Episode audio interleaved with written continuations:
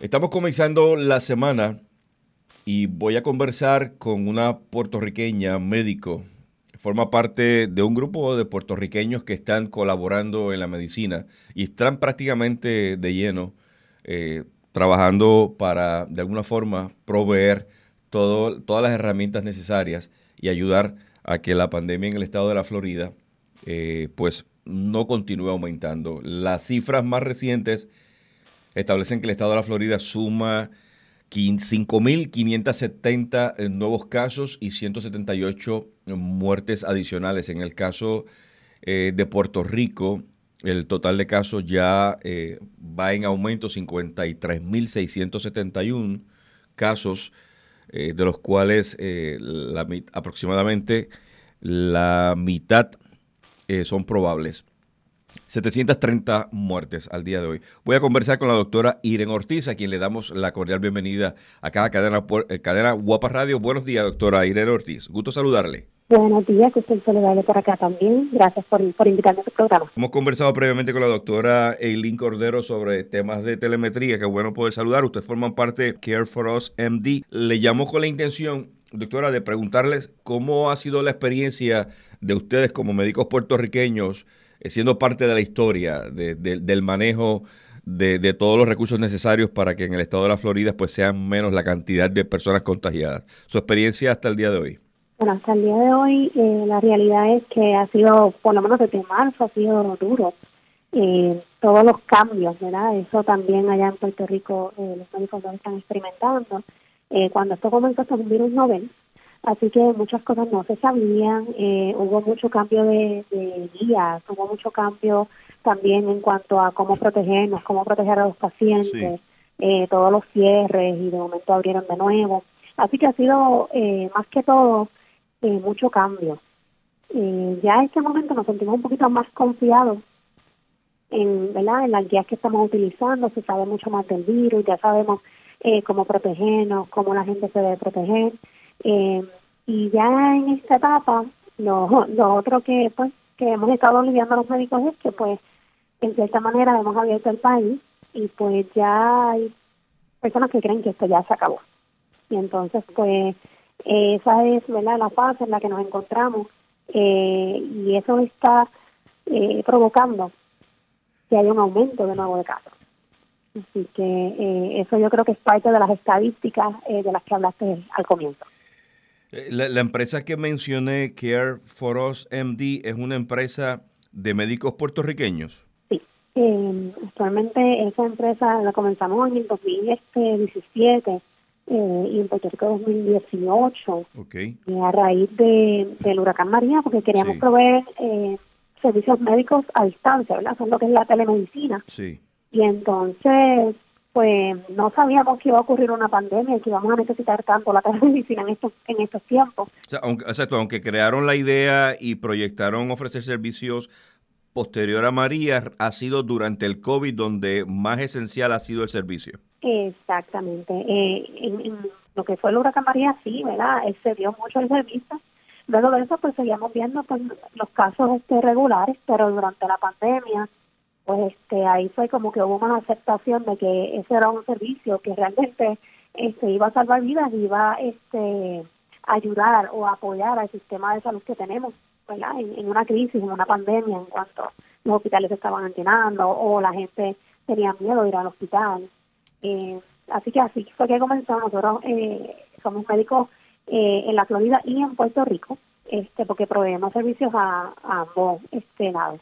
Así que así. Aparte de que forma parte de esta empresa con otros médicos puertorriqueños, usted trabaja eh, como, lo, como hospitalista en, un hospital, en el hospital UFN en Jacksonville, Florida. Doctora Irene Ortiz, especialista en medicina interna y medicina de obesidad, certificada también en medicina holística, regenerativa y estética y también especialista en lactancia. Eh, hablando del perfil de personas que atiende usted como médico en el estado de la Florida, eh, el perfil del latino que predomina, ¿de qué parte del mundo es? hay muchos puertorriqueños, obviamente, pero los puertorriqueños no son los únicos que viven en el estado de la Florida. No, definitivo, no. Sobre todo mi, mi clínica y acá con la eh, barrera del, idioma, pues la, yo diría que la, la gran mayoría de nuestros pacientes son latinos. Eh, y ahí de todos tenemos este tenemos mexicanos tenemos venezolanos cubanos colombianos este la realidad es que hay de todo. Eh, hay dominicanos también mencionaba creo yo.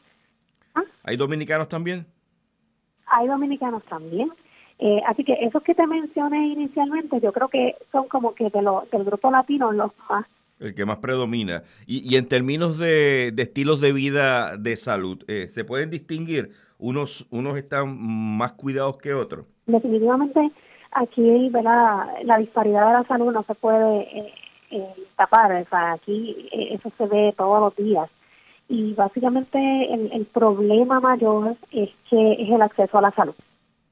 Así que este tocaste un buen punto ahí, porque y de hecho por eso fue también que nació que for Sí. Eh, que nació porque nosotros queríamos proveer servicios de salud que fueran accesibles eh, o sea, no, todo, no todo el mundo... De los pacientes, eh, cuando comenzamos esto, que llegaron a donde nosotros, pues, no habían visto un médico como en cinco o seis años. Anda, ok. Una cosa bien, bien triste. Entonces, con esto del COVID, pues, aflora aún más, porque hay condiciones que no están tratadas. Eh, y pues sabemos que hay unos factores de riesgo que si no están bajo control, pues tienen aún más riesgo, ¿verdad?, de que el COVID lo, los ataque más severamente. Así que en esa población eh, tengo de todo, tengo algunos que bien cuidados, pero tengo otros que pues realmente, como le dije, hace 5 o 6 años no vayan a un médico. Costo de salud alto, no todo el mundo tiene los recursos económicos para poder pagar probablemente un tratamiento médico en el estado de la Florida. Eso es una realidad. Definitivamente. Es una realidad, es una realidad. Aquí eh, los costos de, salud son, son muy altos.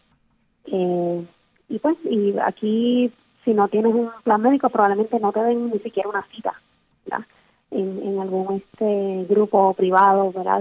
o manejado por un hospital. Así que por eso nosotros nos dedicamos a hacer consultas de telemedicina eh, a un costo bajo para que el paciente por lo menos tenga acceso a una consulta médica y, pueda tener algún tipo de tratamiento, porque hay tratamientos que se pueden hacer este, a bajo costo eh, y eso es lo que nosotros intentamos hacer. La limitación que tienen algunos profesionales de la salud en términos de tener las herramientas y los equipos necesarios para poder evitar eh, contagiarse. En el caso del estado de la Florida, eh, ¿cómo, ¿cuán expuestos o protegidos, debo decir, están ustedes para no contaminarse del COVID? ¿El Estado, ¿El Estado le provee o es responsabilidad de ustedes como profesionales eh, tener los equipos necesarios? ¿O es una combinación de ambos? Es una combinación de, de ambos. Como dije al principio, eh, hubo mucha escasez, así que muchos de los médicos tuvieron que llevar su, su propio equipo. Sí. Eh, ya en este momento, pues es, depende de, los hospitales. Este, si te puedo hablar del hospital en donde trabajo, por ejemplo, eh, una mascarilla especializada que, que utilizamos, que la provee el hospital, ellos nos hacen las medidas y están seguros de que estemos bien protegidos. Y todo el equipo, pues ellos eh, eh, lo proveen, pero siempre pues nosotros, eh, no sé si fue por el trauma que tuvimos al principio de que no teníamos acceso a mucho equipo o estaba bastante limitado, pues nosotros también este, llevamos nuestro equipo por si acaso. Pero, pero sí, ahora mismo el hospital este, no, nos provee a nosotros maneras de protegernos, hay maneras también de eh, hacernos este como surveys eh, periódicamente para verificar si nosotros estamos, como estamos expuestos, si mostramos síntomas, si tuviéramos que hacernos una prueba, pues el hospital nos provee este, ¿verdad? para hacernos las pruebas sin costo. Eh, así que en ese sentido, por lo menos en, donde yo trabajo, pues es así. Cada hospital es diferente, no te puedo hablar de los otros hospitales. Sí, sí. Pero así debería ser. Eh, le pregunto finalmente, eh, le pregunto consejos, recomendaciones que nos pueda dar. obviamente hay muchos puertorriqueños que todavía contempla la posibilidad de relocalizarse en el estado de la Florida, otros están regresando del estado de la Florida a Puerto Rico. En términos generales, ¿cuál sería, basada en la experiencia que ha tenido estos casi, casi siete meses, eh, manejando verdad los retos que tiene el COVID, como usted mencionaba al inicio, eh, una enfermedad desconocida, pero ya siete meses después, ¿qué recomendaciones útiles nos puede dar para evitar el contagio y de alguna manera pues estar distante de, de, esas, de esas estadísticas que constantemente siguen aumentando? Ya ahora a, siete meses este, el problema más grande ¿verdad? es que se, se ha abierto, los países ya se han abierto, ¿verdad? Y yo no creo que eso tenga, eh, eso no va a ir para acá, yo creo que vamos a seguir abriendo. Eh, así que tenemos que entonces bregar con esta situación y la recomendación en general eh, realmente es a lo que estamos al principio, ¿verdad? Aunque se haya abierto, pues mira, las salidas que vamos a hacer, hagamos las salidas necesarias. En estos tiempos hay muchas cosas que nosotros podemos manejar por internet podemos comprar por internet, utilicemos esos recursos y podemos hacerlo, el que lo tenga. Y si sale, ¿verdad? Para esas salidas necesarias, pues protéjate. Eh, utilizar la mascarilla, realmente eh, hay muchas personas que pues no, no concuerdan con eso, otras que sí. Yo sí le puedo decir, si no fuera por la mascarilla, yo, yo me hubiese contagiado hace muchísimo tiempo, este pues porque estoy trabajando en contacto directo con eso, así que la mascarilla sí, sí provee protección, el lavado de manos, el mantener distancia social, así que esas reglas generales no, no estar en espacios cerrados con muchas personas, evitar la, eh, aglomerarse, pues esas siguen siendo las recomendaciones ya ahora, ¿verdad? Aunque haya abierto el país. En términos de tratamiento básico, eh, le están escuchando todo Puerto Rico, mucha gente también nos escucha en algunos estados de los Estados Unidos y otros lugares del mundo, de alguien dar positivo. Eh, ¿Qué recomendación en términos de tratamiento básico eh, nos puede dejar saber? O, qué hacer? Mire, realmente Sí, realmente eh, como esto varía de persona en persona, tenemos personas que están totalmente asintomáticas, no presentan ningún síntoma, como hay personas que entonces pues, le toca la, la condición más severa. Lo primero es, eh, si usted tuvo contacto con alguien positivo o pues algún caso sospechoso, lo primero es aislar. ¿ah? Eh, si está en su casa, aislarse, proteger también a los demás, el uso de mascarilla. Eh, los síntomas usualmente los días más... Eh, le decimos críticos porque es cuando usualmente pueden tener los síntomas más severos desde del día 5 al día 8. Okay. Esos días sí, pues como muy común, puede eh, presentar eh, fiebre, dolores musculares, dolor de cabeza. Ya para este tiempo, eh, muchas de las personas este, han buscado la manera de monitorearse en su casa, por, por lo menos tener un oxímetro, un oxímetro de pulso, ¿ok? Porque ahí pueden verificar su oxigenación si experimenta alguna falta de aire, ya eso es un signo de que debe eh, llamar a un médico, Ya debe eh, buscar una cita, utilizar la telemedicina en la medida que pueda, ¿verdad?